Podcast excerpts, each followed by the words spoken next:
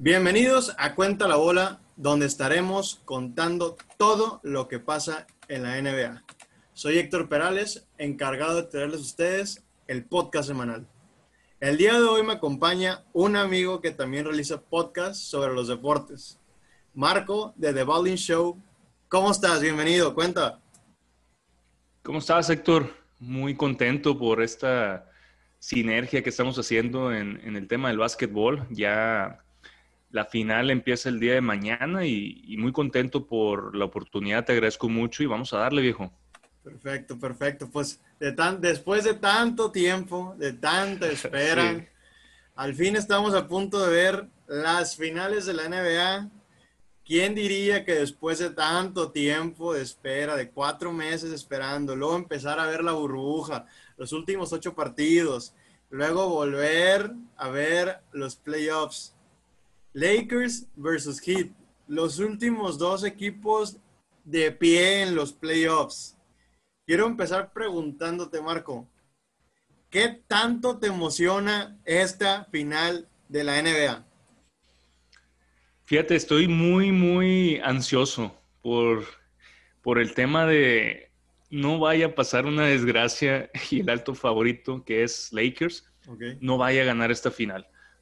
No estoy demeritando a Miami, para nada. Creo que es un, ahorita lo vamos a comentar en, la entrevista, un amplio contrincante en cuestión defensivo, pero estoy muy contento, muy contento porque veíamos en riesgo esta temporada con el tema del COVID, la burbuja, el tema de si las protestas ¿no? sociales en Estados Unidos iban a afectar y LeBron James ahí queriendo decir ya no nos importa nada. Entonces, a partir de todos esos riesgos que se tuvieron en la temporada, finalmente llegamos a la final.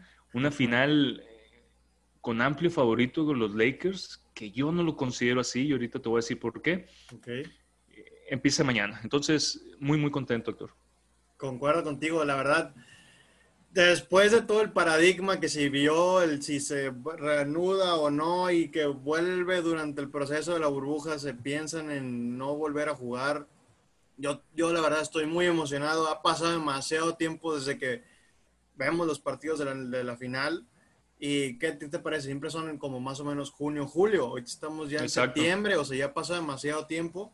Cosas que se preguntan más adelante, la futura temporada que va a pasar, pero Ahorita, la final, quiero preguntarte, ¿cuál es tu predicción? Ya que ahorita mencionaste que Heat no es el tanto favorito como los Lakers, que piensas que puede, puede un, un, una sorpresa. ¿Cuál es tu predicción? Cuéntame. Yo creo que, fíjate, Lakers está ahorita favorito 67% de acuerdo a Las Vegas. Es decir, que los Lakers están estimando ganar 4-1, esa es la mayor apuesta que, vi. Y yo creo que al menos les puede sacar un susto el hit. Unos dos juegos yo creo que sí le sacan. Y tienen, no sé, Lakers tiene a dos de los cinco mejores jugadores de la liga, ¿ok? estamos hablando de el, el Cejas y el Rey LeBron James. Físico, ya sabemos que el físico cuenta mucho. Eh, Anthony Davis está tocado del tobillo.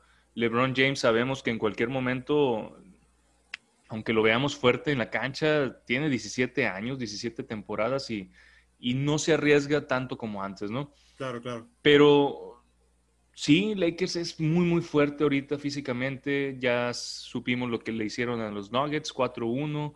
Pensamos que iba a estar un poquito más pareja esa serie los Rockets pasaron desapercibidos después de ese primer juego, barrieron completamente los últimos cuatro juegos. Eh, sí, sí ayuda a tener uno de los mejores centros de la NBA, no te, no te digo que no. Anthony Davis es un monstruo en la pintura y deben de ser los favoritos, pero no por un porcentaje tan alto, vaya. Yo creo que un 60-40, un 4-2 y van a batallar los Lakers si no se ponen las pilas porque la defensa del Heat minimizó al griego. Acordemos que el griego era el favorito para pasar contra esa serie, contra el Heat, y no. Y aparte, creo que tiene altas armas en, en el perímetro. Duncan Robinson, Hero, son muy peligrosos y ya sabemos qué pueden hacerle. A Boston le, demostraron que pueden acabarlos con, con, tiros de larga distancia. Pero aquí es donde entra mi intriga. O sea, tú mencionaste a dos jugadores, Duncan Robinson y Tyler Hero, pero también están muy jóvenes. Es su primer final, es su primer, sus primeros playoffs, así de pelado. Es ahí donde marca la diferencia, exacto. La, la, experiencia de 10 finales del, del Rey. Y Jason Kidd está, está atrás en, el cuerpo técnico. Creo yo que el factor experiencia Rayon Rondo también eh, puede marcar eh, la, pauta, en, esta, en, esta, serie, exacto. Pero, o sea, tú mencionas a un equipo que, que sí defiende muy bien, que frenó a Giannis, frenó también a Celtics, un equipo que yo pensé que iba a perder contra Celtics, que iba a ser una serie muy difícil, pero sí iba a ser un poquito más complicado. Tú dijiste que te vas 4-2 favor Lakers. Yo me voy 4-2 favor Lakers. Eh, creo yo que Miami tiene que hacer una sesión de videos, Héctor, okay. y irse al 2013-2014, cuando los Spurs minimizaron al Heat y estuvieron a punto de ganarle dos finales, de no ser por Ray Allen, que le salvó el pellejo al Rey. Que vayan esos videos y vean cómo Popovich y el Heat batallaron en esa serie y, Kawhi Leonard, recordemos, fue el MVP por lo mismo, que minimizó un poco al, Rey.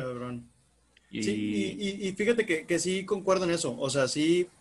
Y es un equipo que, es muy humilde. Hay que, hay que decir la palabra, es humilde, porque viene, tiene a, a Jay Crowder, que fue este, como 38 pick.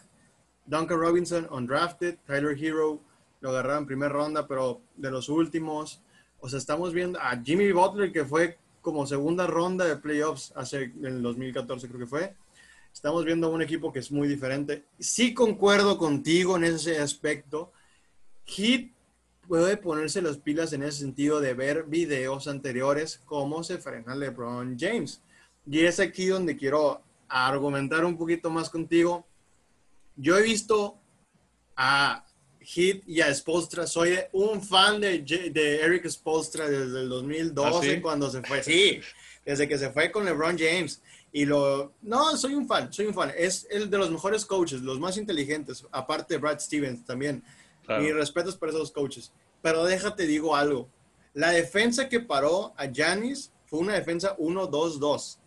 Para los que saben de básquet, es una, es una defensa de zona, de zona con la posibilidad de salir a las alas.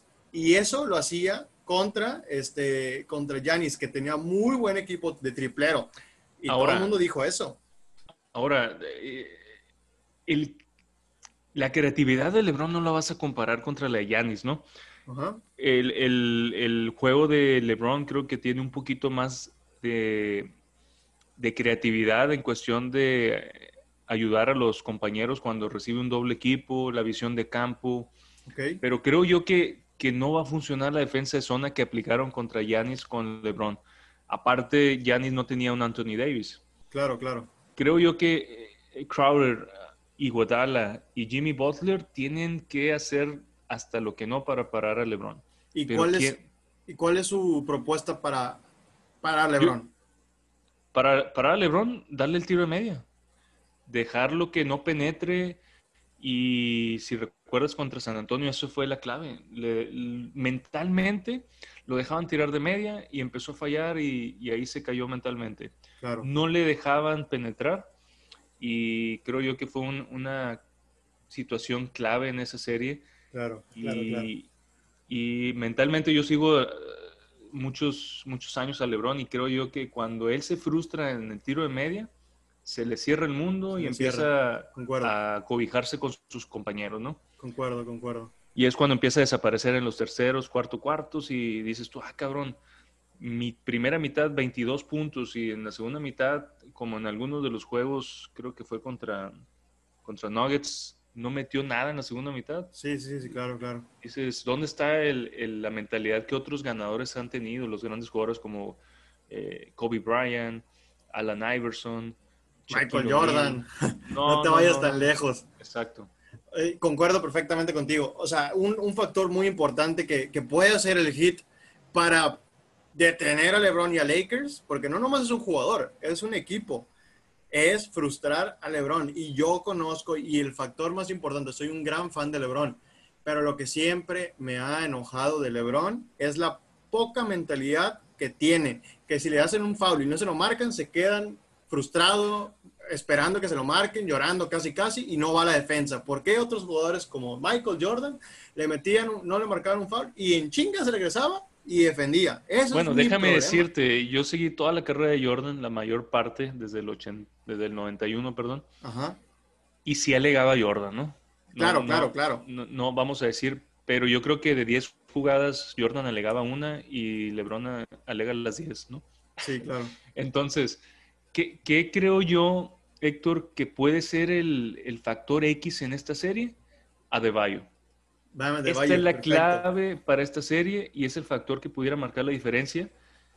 Puede encontrarse uno a uno con Davis sin problema y puede parar a LeBron en el aro si, si se le deja ir. Ya vimos a, Jason Tatum que le bloqueó un tiro sacándola del aro, ¿no? Entonces, Anthony Davis, como te comento, anda tocado el tobillo, no anda al 100 y creo que Miami tiene que jugarle duro a que penetre y no darle el tiro a Anthony Davis porque ya vemos que hasta de tres está, está, estando, ¿no? Pregúntale a Yoshi que estaba esperándolo en la pintura y, no salía a tiempo.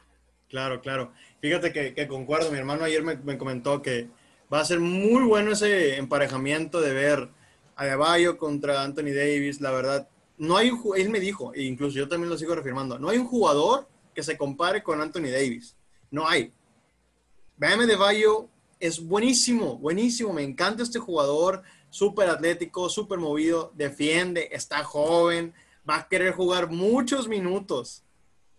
Pero la diferencia es que el problema de Bama de Bayo todavía, y que está muy joven y puede mejorar, es que le falta ese tiro de media distancia. Si Bama de Bayo empieza y ataca a Anthony Davis, como tú dices, que ahorita que está lesionado, y lo, lo frustra y lo saca por fouls y todo, puede haber problemas, puede haber problemas. Ahora, creo yo que el factor clave también ahora de Lakers, y que muchos a lo mejor no lo, no lo recordamos, es Kuzma. Kuzma, ajá. Kuzma creo que yo que no ha lucido, no sé Héctor qué opines, pero en los playoffs no ha lucido Kuzma como se esperaba. Entonces, es la oportunidad para demostrar Kuzma que puede, uno, recibir un contrato el próximo año o una oferta en otro equipo, porque creo yo que el talento que tiene Kyle Kuzma es muy, muy alto. Entonces, no lució en la, en la serie contra Nuggets, prácticamente LeBron y Anthony Davis se llevaron, incluso Rondo lució más que él. Claro. Y creo yo que Kai Kuzma puede ser el factor X de los Lakers. Tenemos Anthony, a Dwight Howard, perdón, eh, y a McGee, que pueden ayudar incluso a dar faules para minimizar a Deballo. Claro. Eh, pero depende mucho del estilo de juego de Miami que vaya a ser contra Lakers, ¿no? Claro, claro. Fíjate que yo, de todos los factores clave para jugar para Lakers en esta final, ni siquiera tomé en cuenta que el Kuzma. Para mí, te digo, tú me comentaste, está desapercibido. Está, está, está en otro lugar, no está en la burbuja, no está concentrado. Quiero ver al Kyle Kuzma de hace un año que le valía, la tiraba y la quemaba. Era muy inteligente, jugaba muy inteligente, jugaba muy inteligente. Siento que tiene como un peso encima de ser la tercera opción de, de juego. No sé, no sé, algo no me gusta.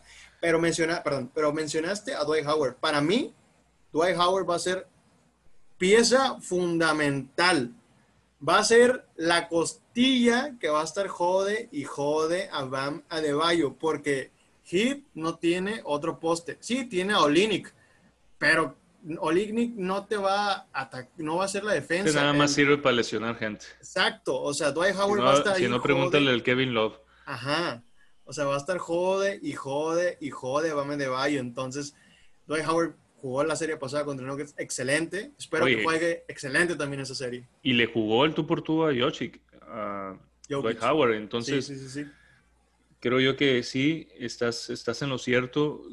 Lakers es un equipo mucho más profundo con su banca. a pesar de que tener eh, veteranos, creo que la experiencia va a marcar la diferencia. ¿Qué opinas? ¿Qué opinas? De, tengo tres escenarios, Héctor. el primer escenario, si gana Lakers y juega bien LeBron, va a ser el MVP, ¿no? Claro. Incluso va a haber cientos de programas que van a empezar a poner lo que ya se acercó a Jordan, el tema del GOAT y, y todos esos programas que van a tratar de vender si LeBron gana con un tercer equipo diferente, bla, bla, bla. Claro, claro, claro. Segundo escenario, Lakers gana, pero Anthony Davis es MVP, Héctor. Ok. Entonces, imagínate cómo le va a afectar la discusión del más grande de la historia si otro jugador gana el MVP.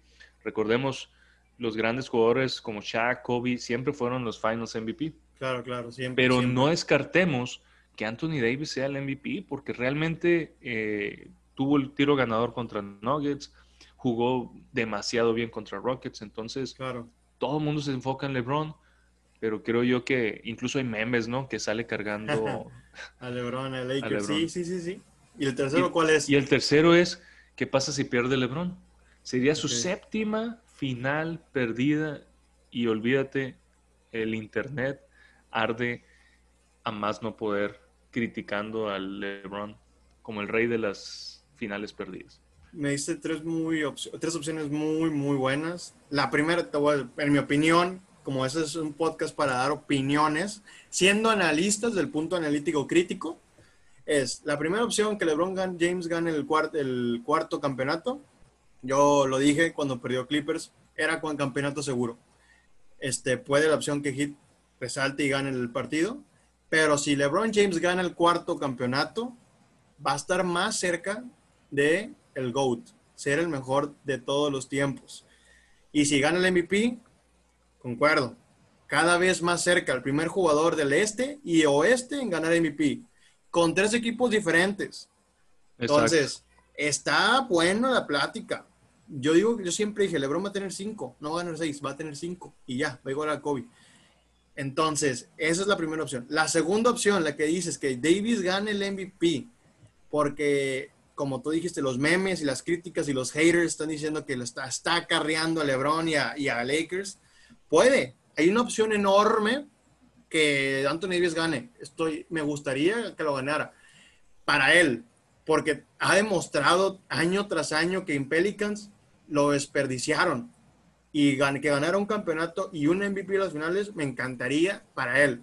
Para LeBron, obviamente sería un escalón menos, un empujón desde el quinto piso, pero va a estar muy difícil. Oye, ¿no se te figura que la historia de Anthony Davis se parece a, a la de LeBron cuando se fue a Miami? Siete años duró LeBron James en Cleveland y no lo apoyó la directiva. Terminas yéndote, Héctor. Oye, si estás en un trabajo, en una empresa y no recibes el apoyo que tú necesitas para seguir creciendo, tú buscas por otro lado y tratas de llegar a tu objetivo. Claro. Eso fue lo que hizo LeBron James y mucha gente lo critica, mucha gente toma partido de que se fue a lo fácil. Bueno, Anthony Davis tuvo una situación similar. Claro, claro, claro. Ahora, Anthony Davis no se fue a un, a un Big Tree, se fue con LeBron James solamente. Entonces, aquí son dos. ok. No, no comparen con que LeBron y Anthony Davis es un super equipo, no, son dos superestrellas en vez de cuatro como los Warriors que tenían a Durant, Green, un equipo Thompson y Curry. Sí, robado, casi, casi. O el Big Tree de Boston, Pierce, Garnett y este Paul Pierce. Y Ray Allen, de falta Ray Allen. Entonces, creo yo que este equipo de Lakers es más completo y no es tan tan fácil como decir, ah, ya lo tiene regalado LeBron y que siempre junta las mejores estrellas. No, aquí yo creo que es un buen equipo conformado con gente de experiencia y creo yo que sí se merece eh, la validez Anthony Davis para ser MVP. Porque claro, claro. Y, quiero, quiero, última cosa que quiero recalcar en esta segunda opción, o sea, segunda visión que puede pasar, es esta. Y la he dicho y la he, sigo diciendo y la voy a seguir diciendo. Por primera vez, LeBron James tiene un jugador en su prime. Y ese jugador en su prime es Anthony Davis. un poquito vete para atrás. Ahorita hablamos tú y yo de los Lakers, del Showtime de los ochentas. ¿A quién tenías? A tu Magic Johnson y a tu Kareem Abdul-Jabbar. Aquí está, LeBron James, una versión mucho mejor de Magic Johnson. Anthony Davis, para mí, una versión mucho mejor, porque ahora ya juega de todos lados, y no nomás en el poste como antes se jugaba.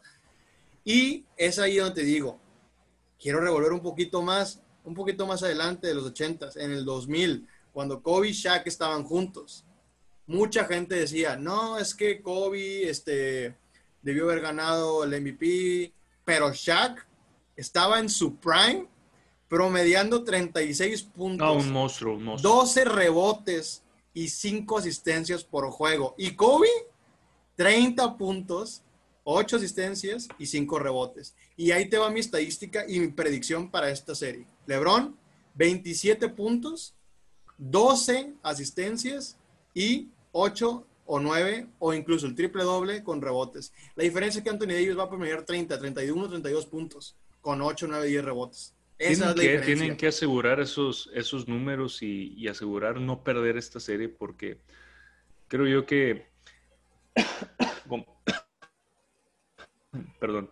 ¿Cómo es el Internet ahorita, no? Y los haters que comentas. Claro. Eh, andan rondando memes diciendo que la NBA está organizando esto por Kobe Bryant.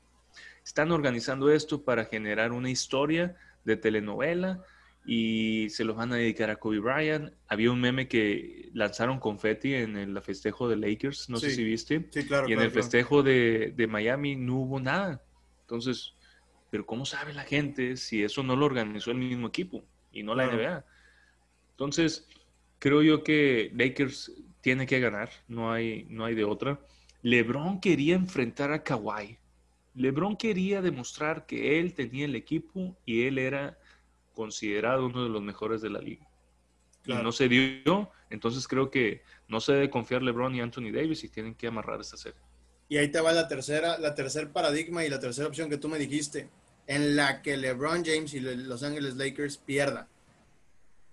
LeBron no estaría ya en el MVP ni, ni en la conversación para el jugador, mejor jugador del año, ni de la época, ni de los tiempos.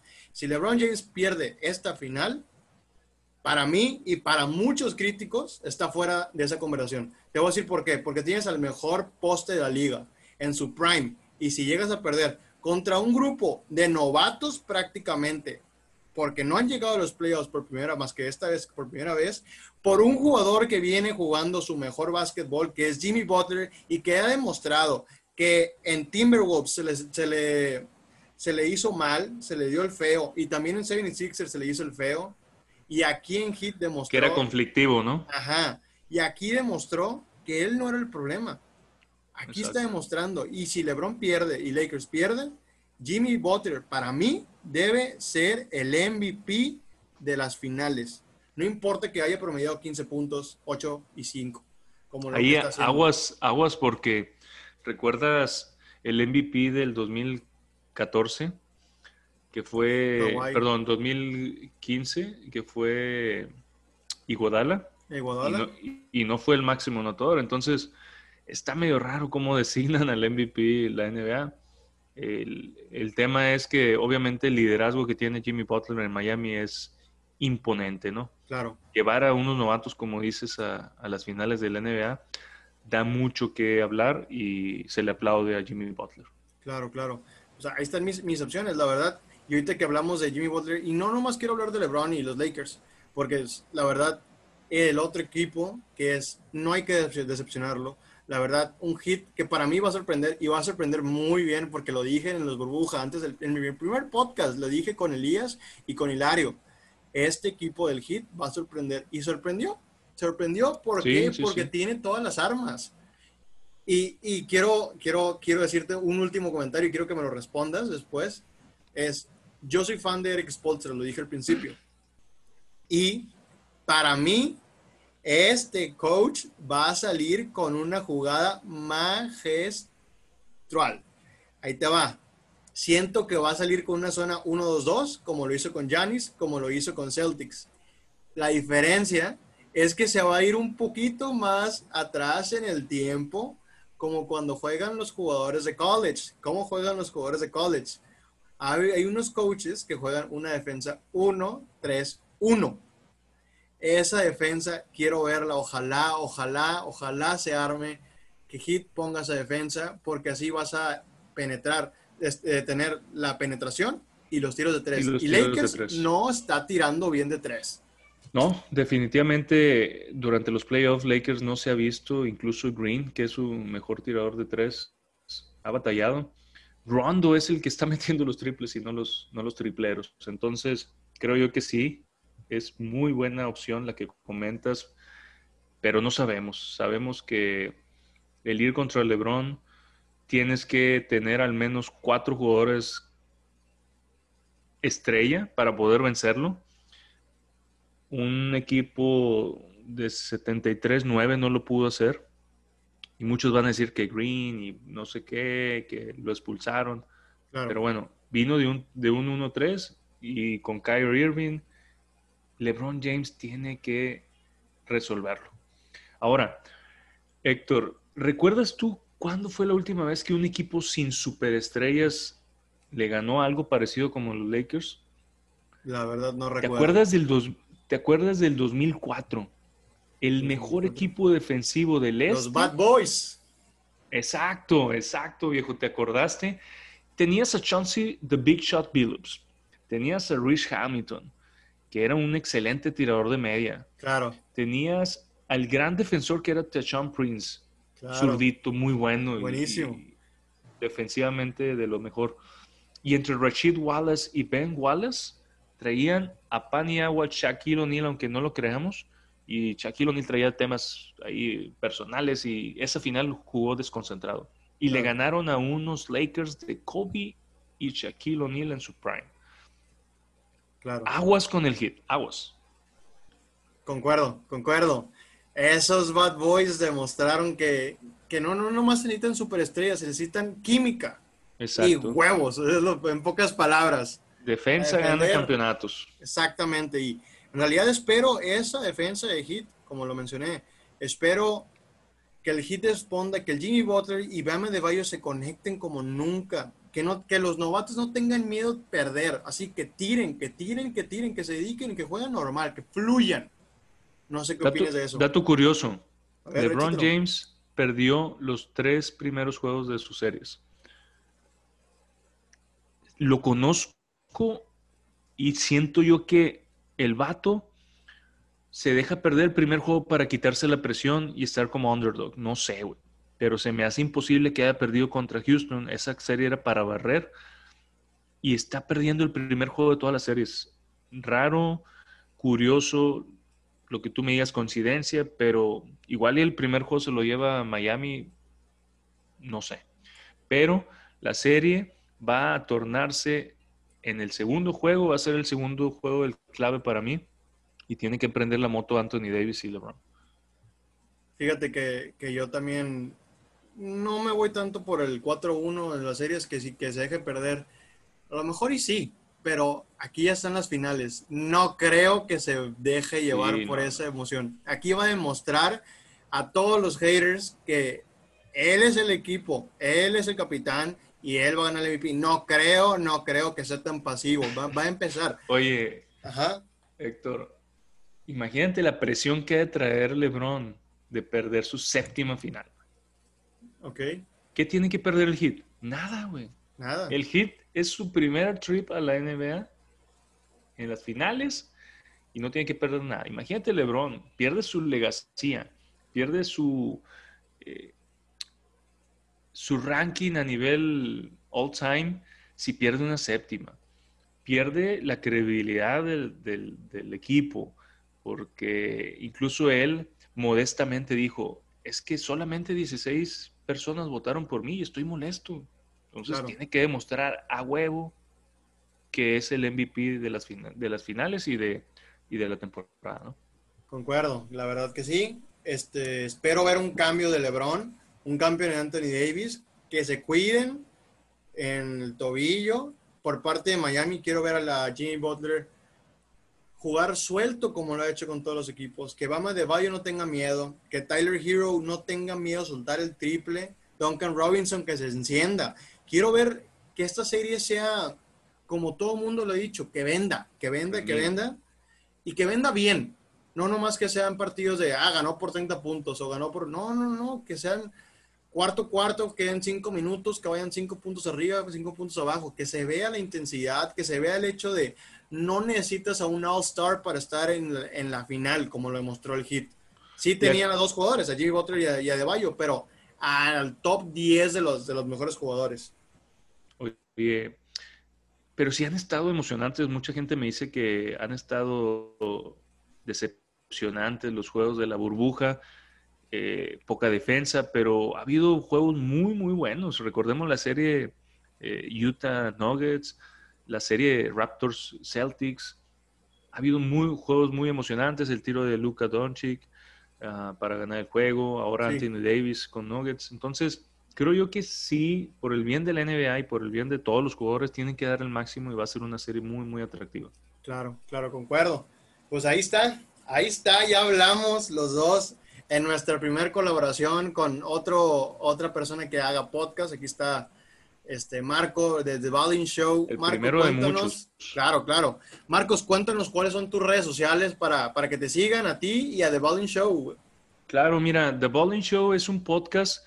Nos pueden seguir en Instagram, Twitter y Facebook, The Balling Show. Respecto a entrevistas a deportistas de alto rendimiento y a nivel nacional e internacional, y contamos sus experiencias, anécdotas y ellos nos cuentan cómo llegan a lograr lo que se propusieron mediante el esfuerzo, dedicación, disciplina y lo compartimos en ese show. Tenemos programas o episodios que hablamos como el tuyo de temas de actualidad, como tuvimos un tema de los eh, NFL Football Fantasy, acabamos de sacar uno que es de los playoffs de las ligas mayores de, de la de béisbol y queremos lanzar uno de NBA. Entonces, síganos, está muy padre la, el objetivo de este podcast y espero les guste, ¿no? Pues ahí lo tienen, ahí tienen a The Balding Show y a Marco para que lo sigan, la verdad. Este, ya he escuchado su contenido, ya lo he visto, ya, ya, ya hemos interactuado, la verdad, muy buena dinámica, muy fluido, muy amplio para dialogar, discutir y sobre todo que se acepta acepta las opiniones de los demás, que es lo más importante aquí. Claro.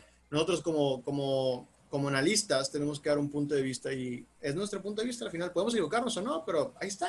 Oye, y, siempre va a haber ese, esa crítica, ¿no?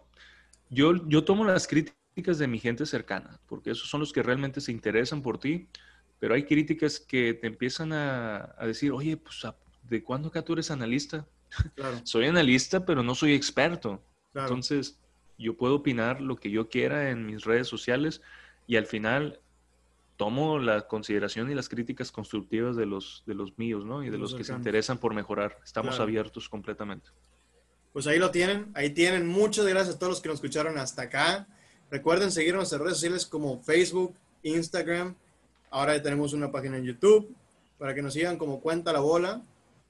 Y ahí estamos, ahí vamos a estar viendo los partidos de la NBA. Esperen ver una serie muy entretenida, que venda y sobre todo muy, muy buena. LeBron James tendrá su cuarto campeonato. Jimmy Butler ganará el MVP. Esperen esas finales que va a estar muy buenas. Hasta luego.